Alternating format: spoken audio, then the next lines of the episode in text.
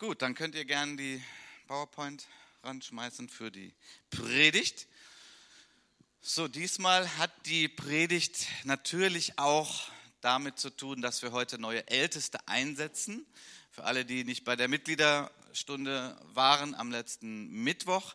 Wir werden also jetzt gleich im Anschluss an diese Predigt ähm, Heiko Schmidt und Mario Häuser als neue Älteste einsetzen hier in diese Gemeinde und werden sie segnen. Und das ist wirklich ein Meilenstein, ein ganz wichtiger Punkt. Und die Predigt heute, sie hat natürlich auch damit zu tun. Es ist eine Predigt besonders für euch beide, aber nicht nur. Es ist natürlich auch eine Predigt für uns alle. Aber ich habe schon diese Predigt auch in der Hinsicht vorbereitet, dass heute hier zwei Menschen bereit sind, in einen sehr großen, wichtigen Dienst zu treten. Und ich möchte mit euch das Wort Gottes betrachten, was denn die Gemeinde ist. Und die Gemeinde, das ist ja ein Riesenthema im Neuen Testament und es gibt viele Bilder, ähm, wie uns, was uns gesagt wird, wie die Gemeinde denn ist, viele Facetten. Und ich möchte mich dem Thema nähern durch manche Vorstellungen, die vielleicht in unseren Herzen sind. Niemand würde es vielleicht öffentlich so sagen, aber ich möchte euch fragen, wie sieht Gott die Gemeinde? Sieht Gott die Gemeinde so? Das ist eine Fabrik, so aus den Anfängen, ähm, als, das, als die Industrialisierung so begann. Und das ist ziemlich äh, schummrig und duster da und es ist Arbeit ohne Ende und die Menschen sind am Ackern dort. Und äh, die Frage ist, sieht Gott die Gemeinde so? Ich denke mal, wenn ich jetzt hier jemanden fragen würde, würde man das sofort ablehnen. Aber es geht mir darum, was ist eigentlich in unseren Herzen? Wie sehen wir die Gemeinde? Was bedeutet uns Gemeinde und was glauben wir? Warum hat Gott die Gemeinde geschaffen? Ist es so, dass die Gemeinde dazu da ist, dass wir quasi Fabrikarbeiter sind, ja, dass wir immer hart arbeiten müssen und dass das das ist, was Gemeinde bedeutet. Nun, ich möchte direkt sagen, dass natürlich für alle, die treu mitarbeiten und die sich hingeben, es mal Phasen geben kann, wo sich das so anfühlt. Das ist ja ganz logisch. Aber das sollte doch nicht das Hauptbild sein, wie wir Gemeinde sehen und erleben. Und wenn das da so hingerutscht ist, dann stimmt irgendetwas nicht. Denn das ist nicht das Bild, was Gott im Neuen Testament schreibt über die Gemeinde. Gott sagt an keiner Stelle, so ihr seid nun meine Sklaven in meiner Fabrik. Und von daher, das schöne Leben ist vorbei. Ihr könnt euch so gerade noch auf den Himmel freuen. Aber jetzt müsst ihr immer nur hart arbeiten. Nein, das ist nicht das Bild, was Gott gibt. Nun möchte ich mal direkt das Gegenteil hier anschmeißen. Ich weiß nicht, ist vielleicht nicht so gut erkennbar. Das ist ein ähm, klassisches Gemälde vom Schlaraffenland. Ja? So, das ist jetzt das Gegenstück dazu. Ähm, für manche, und ich möchte sagen, ja, es gibt Christen, für sie äh, ist die Gemeinde so eine Art Schlaraffenland. Die Gemeinde besteht darin, dass ich bitte verwöhnt werde und dass es bitte da so geht, wie ich das gerne hätte. Und ich brauche nur meinen Wunsch äußern und schon ändert sich die Gemeinde in die Richtung, wie ich das gerne hätte. Ich überzeichne etwas, niemand würde es öffentlich so sagen, aber manche Diskussionen ähm, haben doch irgendwie das so zur, zur Grundlage, so unten drunter so, ja, wenn man sagt, okay, die Gemeinde, ja, wir brauchen, ich sage jetzt mal, einen neuen Teppichboden, brauchen wir übrigens wirklich bald mal. Ähm, und äh, dann gibt es doch bei manchen so die Einstellung, ja, also Farbe ist klar, meine Lieblingsfarbe, das sollte es schon sein. Und wenn Gemeinde so ist, ich überzeichne natürlich jetzt gerade, dann haben wir große Probleme in der Gemeinde, wenn jeder nur sagt, so ja, ich hätte es gern so, ich hätte es gern so, ich hätte es gern so. Ähm, das funktioniert natürlich nicht, sondern Gemeinde ist eben auch ein Ort, wo wir durch die Hilfe von Jesus lernen, immer mehr wie er zu sein und dass wir eine Dienstgesinnung bekommen. das ist also wirklich so der Gegenpol zu dem ersten Bild, dass wir Menschen sind, die sagen, okay, im Grunde genommen, im Kern geht es nicht um mich. Es geht um Jesus. Und ich bin dazu da, dass ich anderen diene, dass ich andere auferbaue. Es geht nicht um meine Befindlichkeiten. Ich rede jetzt nicht davon, wenn wir Nöte haben, wenn wir Gebet brauchen, das ist klar aber nicht, dass Menschen mit ihren Vorlieben die Gemeinde bestimmen, wie sie sie gerne hätten. Nein, das ist auch nicht das Bild, was das Neue Testament zeichnet, was Gott uns gegeben hat, sondern da gibt es ganz andere Bilder. Hier nochmal ein drittes Bild, das sind Ameisen und äh, manche, gerade wenn Gemeinde größer wird, haben so das Gefühl, naja, Gemeinde, das ist irgendwie so ein Ort, ähm, ja, das ist irgendwie, da kennt man mich ja kaum, das ist so unpersönlich geworden und äh, der Einzelne zählt gar nicht mehr, die Leitung wünscht sich nur eine große Menge, eine große Masse. Ähm, so, ich denke mal, das Problem ist bei uns nicht so stark vorhanden, da wir ja noch gar nicht so groß sind. Aber ich kenne das ja aus der Gemeinde, in der ich vorher war, die sehr groß war, dass das so ein bisschen das Problem war, dass wir viel daran arbeiten mussten, auch viele Gruppen und Kleingruppen zu haben, sodass der Einzelne wirklich wichtig ist. Und das ist die Wahrheit. Jesus Christus ist nicht gestorben für eine unbedeutende, namenlose Masse, sondern Jesus Christus ist gestorben für konkrete Menschen. Er kennt ihre Namen, er kennt deine Namen. Und so wollen wir auch als Gemeinde unterwegs sein, als eine Familie und nicht als ein Ameisenstaat, ja, wo wir nur Nummern sind, sondern dass wir wirklich auch Anteil nehmen und dass jeder Einzelne wichtig ist und dass wir dem Rechnung tragen, so gut wir das eben schaffen. Natürlich schaffen wir das nie vollkommen. Nun, also drei so Zerrbilder über die Gemeinde, aber nun zu dem Bild, das ich für heute ausgewählt habe. Das Neue Testament hat viele gute Bilder. Und ein Bild, was ich über alles liebe, ist das Bild der Braut Christi. Obwohl ich ja ein Mann bin, das ist natürlich eine kleine Schwierigkeit bei diesem Bild. Aber wir sind die Braut Christi. Und das ist nun wirklich ein Bild, was das Neue Testament ausmalt in verschiedenen Schriften des Neuen Testamentes. Und selbst im Alten Testament ist es schon vorgezeichnet, dass Gott sagt, die Gemeinde, das ist die Braut von Jesus, meinem Sohn. Und in diesem Bild liegt ganz viel Herrliches, ganz viel Schönes drin. Und das möchte ich heute mit euch betrachten. Wir sind die Braut Christi. Nun, das Kleid weiß ich nicht, ist natürlich Geschmackssache, ja. Ich habe es mal rausgesucht, weil ich das schon so recht, so richtig, ja, feist, so pompös, so richtig stattlich finde. Aber wie gesagt, da gibt es natürlich ganz verschiedene Geschmäcker eine Braut. Wir gemeinsam sind die Braut von Jesus. Also das muss man sich wirklich auf der Zunge zergehen lassen. Und gerade in Zeiten vielleicht, wo es einem nicht so gut geht, sich das nochmal wachrufen und den Geist Gottes bitten, Herr, zeig mir nochmal, wie du uns siehst. Gott sieht uns als Braut.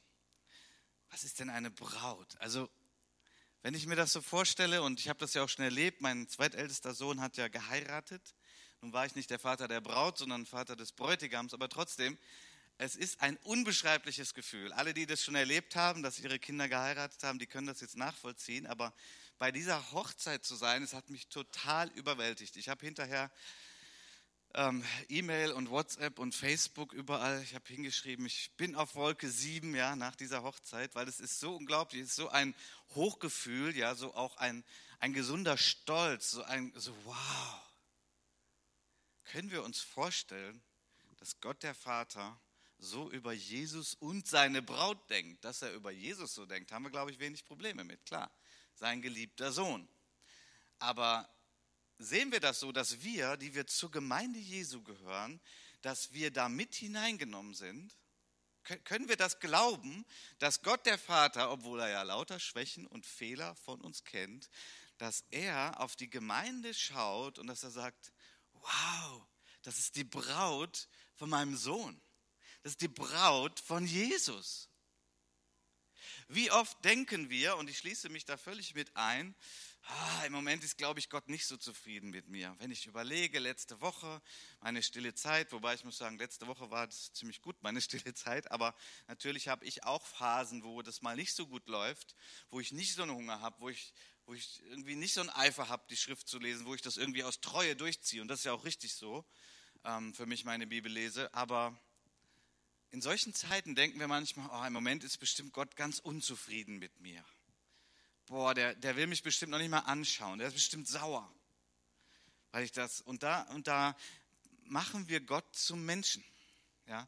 Wir laden da etwas rein, wo wir denken, ähm, dass Gott jetzt so ist, weil wir etwas übertragen von uns selbst, weil wir so sind, wenn Menschen sich nicht gut verhalten, dann, dann sehen wir sie ja so meistens. Aber Gott sagt von sich, dass er die Liebe ist.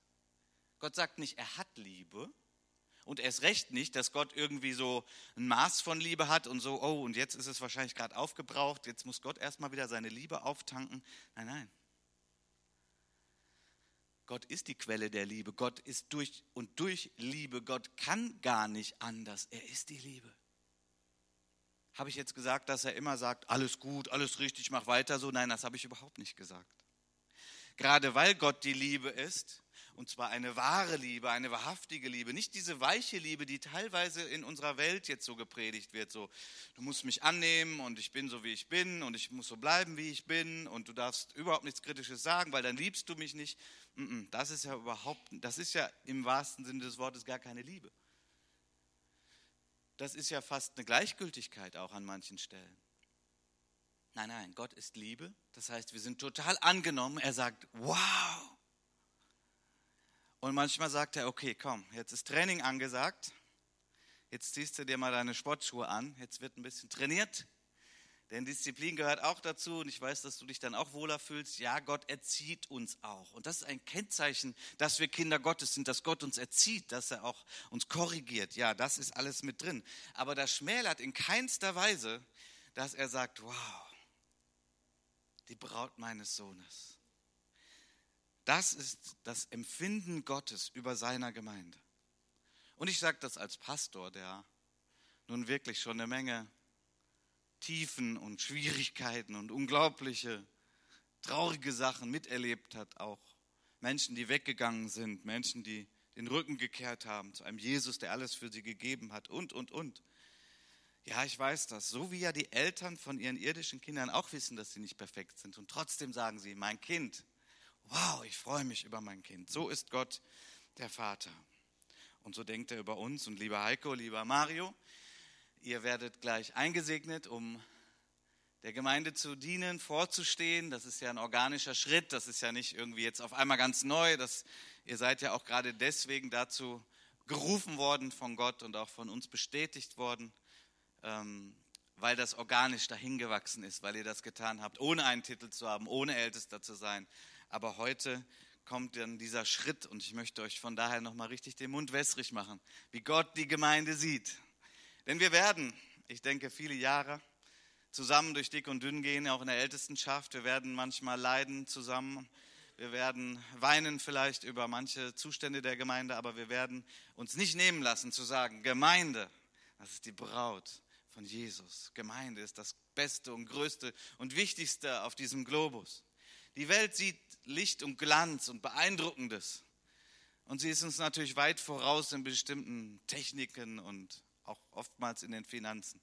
Aber von Gottes Perspektive ist Gemeinde das Größte und das Wichtigste, was es auf Erden gibt. Es gibt keine wichtige Organisation. Damit klopfe ich nicht uns hier auf den Schultern, sondern damit sage ich, das ist, was Gott denkt über die Gemeinde.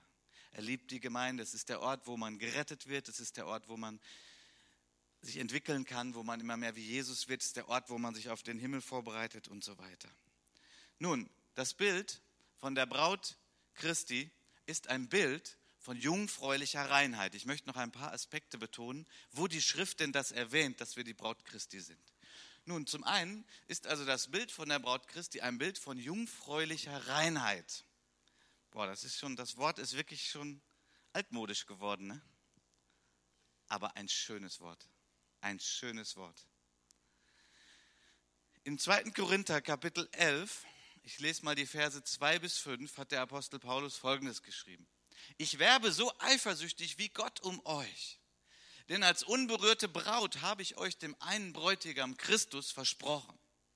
Doch ich habe Angst, es könnte euch etwas von eurer reinen und schlichten Hingabe an Christus abbringen, so wie Eva von der Schlange getäuscht wurde. Ihr scheint ohne Bedenken alles zu glauben, was die Leute euch erzählen, selbst wenn sie einen anderen Jesus verkündigen als den, den wir verkündigen, oder einen anderen Geist als den, den ihr empfangen habt, oder eine andere Botschaft als die, die ihr geglaubt habt. Ich fühle mich diesen Überaposteln jedoch nicht im geringsten unterlegen. Überapostel, Hyperapostel, es waren Irrlehrer eingedrungen in die Gemeinde in Korinth, die Paulus gegründet hatte, und sie haben schlechte Lehre verbreitet, aber so schlingelig, ja, so wie die Schlange. Das war nicht sofort so, ja, wir wollen, dass es euch schlecht geht und deswegen werden wir falsche Lehre bringen. So ist das natürlich nie, sondern sie haben andere Dinge reingebracht und ein schlechtes Evangelium gepredigt und sie haben den Apostel Paulus und seine Mitarbeiter ähm, abspenstig gemacht. Ja? Sie haben irgendwie schlecht über die geredet und haben so nach und nach Misstrauen gesät gegenüber diese Männer Gottes, die die Gemeinde gegründet haben, geliebt haben und betreut haben. Nun, jetzt war der Apostel Paulus auch eben ein Ältester, so wie ihr jetzt auch Älteste gleich seid, wenn wir euch einsegnen. Nun, ich sage euch, das ähm, führt auch zu Leiden. Und das ist Teil des Jobs. Das ist Teil, ein Ältester zu sein. Dass man mitkriegt, dass Geschwister irgendwie vielleicht falsche Lehre aufsaugen. Das geht ja heute blitzeschnell durch das Internet. Dass Menschen, die nicht belehrbar sind, sich alles Mögliche im Internet reinziehen. Und da muss man halt nachgehen und hoffentlich fragen sie nochmal. Da muss man manches korrigieren. Aber auch in anderen Bereichen, vielleicht der Moral, der Ethik, das ist dann schon mal richtig Arbeit und Mühe. Aber es lohnt sich. Es ist ein Dienst, der eng verbunden ist mit dem, was Jesus tut, denn letztlich ist Jesus ja der Oberhirte jeder Gemeinde und auch der Hirte der Ältesten. Ihr seid jetzt nicht ganz oben, sondern Jesus ist ganz oben und wir wollen gemeinsam mit Jesus dieser Gemeinde dienen als Älteste und wir als bestehende Älteste freuen uns sehr, dass ihr heute dazukommt.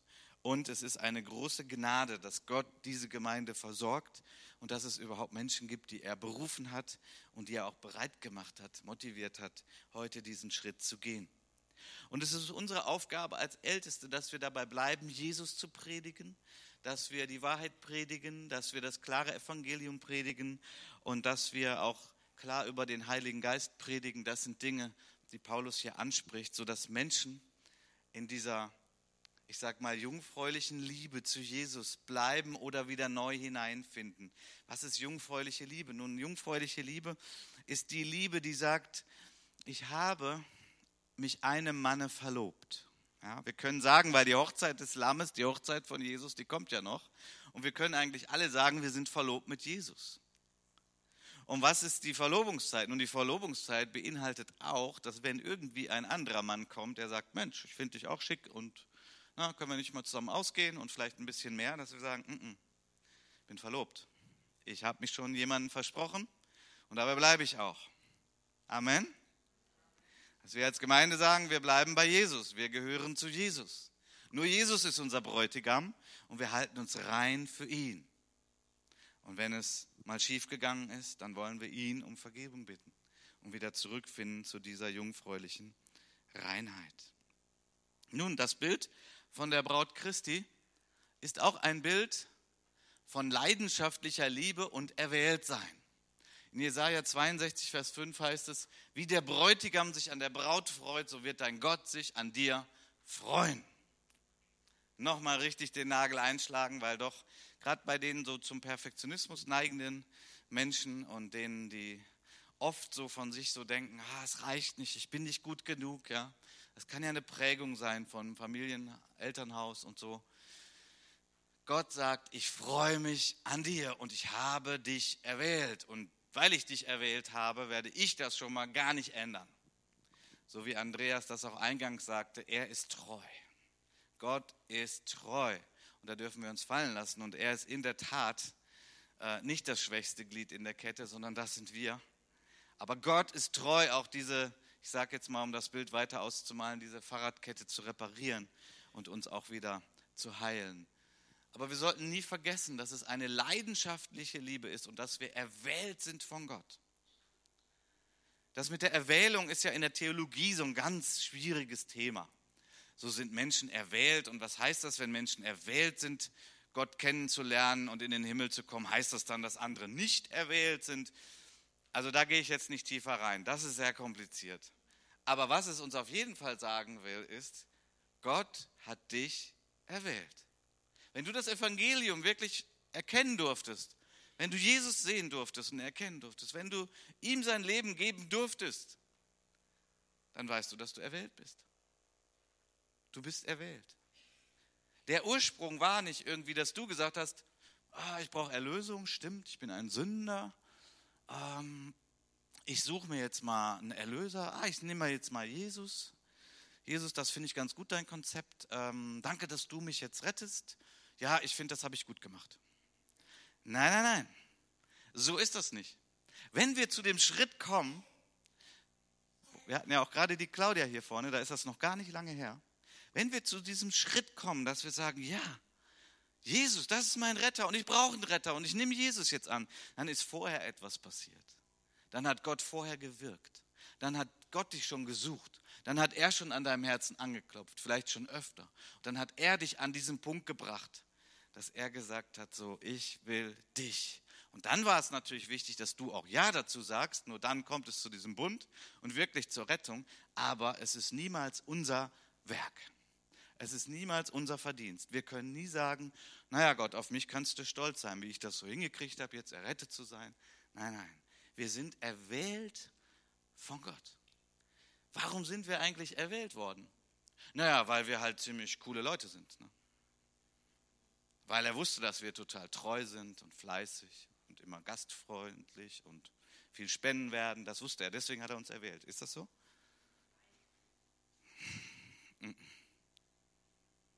Die Schrift macht sehr deutlich, dass der Hauptgrund, der Grund, warum Gott uns erwählt hat, in seiner Liebe begründet ist.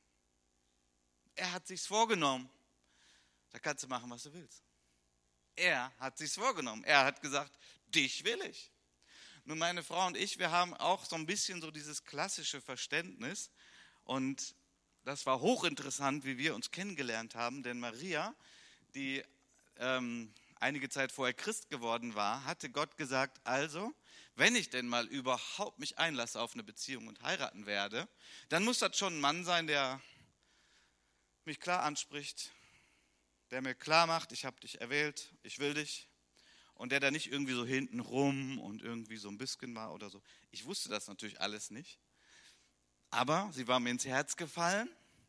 Ich hatte sie gesehen in der Gemeinde. Es war eine sehr große Gemeinde. Wir hatten irgendwie so gar keine gemeinsamen Gruppen, in denen wir waren, aber sie war in meinem Herzen. Ich hatte darüber gebetet und dann dachte ich mir, okay, du kannst natürlich jetzt auch noch Monate warten, bis sich vielleicht mal irgendwie was ergibt. Aber nee, das will ich nicht. Ich habe mich verliebt. Ich will sie. Ich habe mich festgelegt und ich spreche sie einfach an. Boah, das war nicht einfach. Aber die Liebe motiviert, okay? Und ich hatte mich festgelegt. Ich hatte sie erwählt. Zuerst in meinem Herzen. Dann habe ich sie angesprochen und das war natürlich dann direkt Treffer versenkt, weil ähm, sie sich festgelegt hatte innerlich schon vor Gott und hat gesagt, also wenn ich mal heirate, ich muss nicht unbedingt heiraten, aber wenn, dann muss das ein Kerl sein, der mich auch so anspricht. Und so war das dann und so fing unsere Beziehung an und dann hatten wir natürlich noch viele Gespräche und Spaziergänge und so weiter, bis sich das Ganze dann auch ähm, so bestätigt hat. Aber was will ich sagen? Jesus, ich habe das eigentlich von Jesus. Jesus hat sich innerlich festgelegt. Matthias, der Jesus, der hat, bevor du überhaupt darüber nachgedacht hast, hat der Jesus sich gesagt, den will ich. Der soll Teil meiner Braut werden. Ich habe mich entschlossen, ich habe ihn erwählt. Und so ist es die Entschlossenheit Gottes letztlich, die uns in seine Nähe bringt und die uns rettet. Und dann antworten wir, ja, wir antworten. Das ist die Verantwortung, die wir haben, dass wir Gott antworten, dass wir mit ihm gehen. Aber wir sind erwählt worden und Jesus ist leidenschaftlich in uns verliebt. Ich habe, glaube ich, was war das, bei der letzten Taufe oder so habe ich gesagt, Jesus ist unsterblich in uns verliebt. Da ist der Andreas zu mir gekommen und hat gesagt, das war ein komischer Ausdruck. Jesus unsterblich in uns verliebt. Immerhin ist er aus Liebe für uns gestorben. Okay, ist ein Wortspiel, aber womit ich ja nur deutlich machen will, dass seine Liebe wirklich stark ist und du kannst dich darauf berufen, wenn du manchmal an dir zweifelst Übrigens sind mir manchmal Menschen lieber, die so ein bisschen Selbstzweifel haben, als die, die immer denken, ich kann schon alles. Ja, aber gut, das war nur so eine Randbemerkung. Aber wenn du manchmal zweifelst, so, dann wisse, Jesus hat sich festgelegt. Er hat gesagt, ich habe dich erwählt. Ich gehe mit dir durch dick und dünn. Ich trage dich. Ich ermutige dich. Ich vergebe dir deine Sünden, wenn du zu mir kommst. Aber er wird sich nicht ändern. Egal was du tust, er wird sich nicht ändern. Er liebt dich und er hat dich erwählt. Lieber Heiko, lieber Mario, das ist die Gemeinde, der wir gemeinsam dienen hier. Die Gemeinde, wo die Grundlage ist, wir wissen, Jesus ist der Bräutigam, er hat sich festgelegt, er hat sie erwählt und er wird sie immer lieben, er wird sie durchtragen. Wir sind nicht letztlich darauf angewiesen, dass die Menschen hier alles richtig machen. Dann wären wir sowieso verloren, weil wir nicht alles richtig machen. Die Grundlage ist Jesus. Auf Jesus ist die Gemeinde gebaut. Das Bild von der Braut ist auch ein Bild von eifrigen Hochzeitsvorbereitungen. Ja, wir haben ein schönes Ziel, auf das wir alle zugehen. Ein Ziel, das der Welt unbekannt ist, was für uns aber enorm tröstlich ist und auch eine gewisse Vorfreude doch in uns immer wieder wecken kann. Wir gehen auf die Hochzeit zu, wir sind verlobt, wir sind die Braut und wir gehen auf die Hochzeit zu. In Epheser 5, Vers 25 heißt es, ihr Männer liebt eure Frauen, wie auch Christus die Gemeinde geliebt und sich selbst für sie hinge hingegeben hat, um sie zu heiligen, sie reinigen durch das Wasserbad im Wort, damit er die Gemeinde sich selbst verherrlicht darstellte, die nicht Flecken oder Runzeln oder etwas dergleichen habe, sondern dass sie heilig und tadellos sei. Jesus arbeitet an uns vornehmlich durch sein Wort, das wir empfangen und das wir verstoffwechseln, über das wir nachdenken, das wir glauben. Und Jesus bereitet uns vor auf diesen Tag der Hochzeit. Und das ist unser lebenslanger Prozess, bis dass er kommt oder bis dass wir sterben. Von daher ein letzter Aspekt noch. Das Bild von der Braut Christi ist ein Bild von freudiger Erwartung. In Offenbarung 22, Vers 17 heißt es, und der Geist und die Braut sagen, komm. Und wer es hört, spreche, komm. Das ist der Schrei unseres Herzens. Gerade auch wenn es Entwicklungen gibt, wie wir jetzt diese Woche wieder erlebt haben. Andreas hat es schon angesprochen, ähm, dass nun äh, im Bundestag Dinge beschlossen wurden. Ja, ich sage es mal ein bisschen despektierlich jetzt, wo sich uns die Fußnägel aufrollen, wo wir sagen, hä? aber bitte, eins ist mir ganz wichtig. Ich habe auch viel, ich habe es mitverfolgt natürlich, ich habe einiges gelesen und ich habe mich gefragt, okay, wie ist das jetzt eigentlich? Denke ich an Deutschland, in der Nacht bin ich um den Schlaf gebracht. Ja, das ist wirklich so auf der einen Seite. Aber ein Gedanke finde ich sehr hilfreich. Es ist eine Desillusionierung, was wir erleben. Aber eigentlich ist so eine Desillusionierung, eine Enttäuschung, ist ja auch irgendwo gut. Denn eine Enttäuschung beraubt uns von einer Täuschung. Und irgendwie leben wir doch manchmal doch noch in unseren Gedanken so, jetzt wird gerade Luther so gefeiert, ja, Deutschland ein christliches Land, aber das wissen wir doch schon länger, dass das gar nicht so ist dass das ja eine Täuschung ist. Natürlich haben wir manche kulturelle Dinge und das ist auch gut und positiv, da können wir auch dankbar für sein. Ähm, aber der Kern ist doch, dass Menschen eine persönliche Beziehung zu Jesus brauchen und dadurch auch den Heiligen Geist brauchen, weil nur er die Kraft ist, die uns ja die Wahrheit erkennen lässt und auch für die Wahrheit leben lässt. Und das wissen wir doch, dass das in Deutschland schon lange nicht mehr so ist. Die Kirchen sind ja weitestgehend leer. Sie werden, wie heißt das, entwidmet und sowas. Ja, ich wollte nicht sagen entweiht, das heißt auch nicht entweiht, aber sie, da wird dann alles Mögliche äh, umgewandelt. Und äh, das ist doch die Entwicklung in unserem Land. Es gibt Schätzungen, dass wir vielleicht ein Prozent Menschen in Deutschland haben, die eine persönliche Beziehung zu Jesus haben, die ihn wirklich kennen, die ihr Leben ihm gegeben haben und die nun für ihn leben. Das ist die Realität. Von daher ist das, was im Bundestag passiert ist, eigentlich keine Überraschung. Auch wenn wir alle uns das anders gewünscht hätten. Aber wie können wir denn erwarten von Menschen, die den Geist Gottes nicht haben, von Menschen, die gar nicht mit Jesus leben, wie können wir denn erwarten, dass sie sagen, ja, wir stehen für die Werte des Wortes Gottes? Nein, das ist nicht so. Es wird jetzt nochmal deutlicher und klarer, wie es sich verhält. Und ihr Lieben, wann Wann sind denn viele Menschen zum Glauben gekommen? Wann ist denn das Christentum gewachsen? In welchem Umfeld ist denn das Christentum am stärksten gewachsen und tut es heute? Interessanterweise gar nicht da, wo die Werte übereinstimmen in der Gesellschaft mit dem Wort Gottes, sondern interessanterweise genau andersrum. Ich kann euch das auch nicht genau erklären, warum das so ist, aber die erste Erweckung, von der uns berichtet wird in der Apostelgeschichte, war im Römischen Reich. Und das Römische Reich, na, da war es aber noch mal deutlich dunkler, als es hier heute bei uns in Deutschland ist. Ansonsten wächst das Christentum massiv seit, seit einiger Zeit in China. Ist doch interessant. Haben die da die Werte der Schrift in der Gesellschaft? Überhaupt nicht. Aber das Christentum wächst. Warum? Weil der Kern ist immer, dass wir eine leidenschaftliche Liebe haben für Menschen, die Jesus nicht kennen, dass wir in Jesus vorleben in erster Linie und dass wir ihn bezeugen, was er für uns ist, was er für uns getan hat. Dann kommen Menschen zum Glauben und dann ändern sich ihre Werte allmählich. Das ist doch der Weg, wie es geht. Deswegen sollten wir nicht zu sehr erschüttert sein und vor allen Dingen sollten wir uns nicht, ich sag mal, in Neben Kriegsschauplätze verwickeln lassen, indem wir über alles Mögliche diskutieren und uns vielleicht aufregen und Sorgen machen. Ihr Lieben, die Gemeinde Jesu wird wachsen, immer dann, wenn wir mutig Jesus verkündigen. Das ist einfach der Weg. Und wir brauchen, also so schön es auch wäre, aber wir brauchen nicht, dass die Gesellschaft dieselben Werte hat wie wir. Ich meine, der Himmel übrigens wird so sein, ja? Da, da leben wir ja drauf zu. Das ist ja das Bild von der Braut. Aber bis dahin ist das Ganze umkämpft. Und jetzt haben wir gerade eine Enttäuschung erlebt. Das ist gut so. Wir sehen noch mal klarer. Und so, wir sollten bitten, dass der Geist Gottes, der mit uns zusammen ja auch betet, Jesus, komm, weil wir dich lieben. Wir erwarten dich. Wir freuen uns auf diesen Tag. Und dann kommt auch alles ins richtige Lot, wenn das so unser Ziel ist, dass wir uns freuen auf Jesus, der unser Bräutigam ist, der sich total in uns verliebt hat. Also wie sieht Gott uns? Nicht so, nicht so, nicht so. Gott sieht uns so. Wir sind die Braut Christi. Amen. Amen. Ich möchte euch bitten, aufzustehen. Wir beten, das ist aber noch nicht Ende vom Gottesdienst jetzt, denn gleich kommt ja zu dem Höhepunkt der Einsetzung neuer Ältester. Aber ich möchte gerne jetzt, dass wir uns einen Moment Zeit nehmen, das Wort Gottes an unseren Herzen wirken lassen.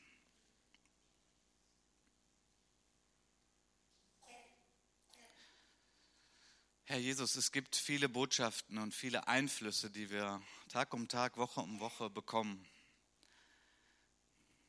Wir gehören zwar nicht mehr zur Welt, aber wir sind noch in der Welt. Und das ist auch gut so. Aber Herr, von daher danken wir, dass dein Wort uns auch wieder die Wahrheit bringt, dass es uns neu ausrichtet. Und Jesus, ich bitte dich, dass du selber für uns so nochmal frisch und erkennbar bist, dass du dieser Bräutigam bist, der sich total verliebt hat in uns, der für uns ist, der zu uns hält, auch wenn wir schwach geworden sind, der uns aufrichtet, wenn wir gefallen sind, der uns anspornt, wenn wir neuen Mut brauchen und der uns auch kritisiert, wenn das nötig ist. Daran erkennen wir auch deine Liebe, Jesus. Wir wollen heute Morgen sagen, danke Jesus, dass du uns erwählt hast. Wir hätten uns nicht am eigenen Zopf aus dem Treibsand retten können. Das ging gar nicht, aber du hast uns gerettet, weil du uns so liebst. Wir danken dir dafür. Wir möchten dir antworten mit unserem Leben. Wir möchten dir auch erlauben, Geist Gottes, dass du auch wirklich den Finger auf wunde Punkte legst und dass du uns weiterbringst. Danke, dass das alles geschieht auf der Grundlage, dass du uns liebst und dass du uns so siehst als deine Braut. Amen. Amen. Dann dürft ihr gern Platz nehmen.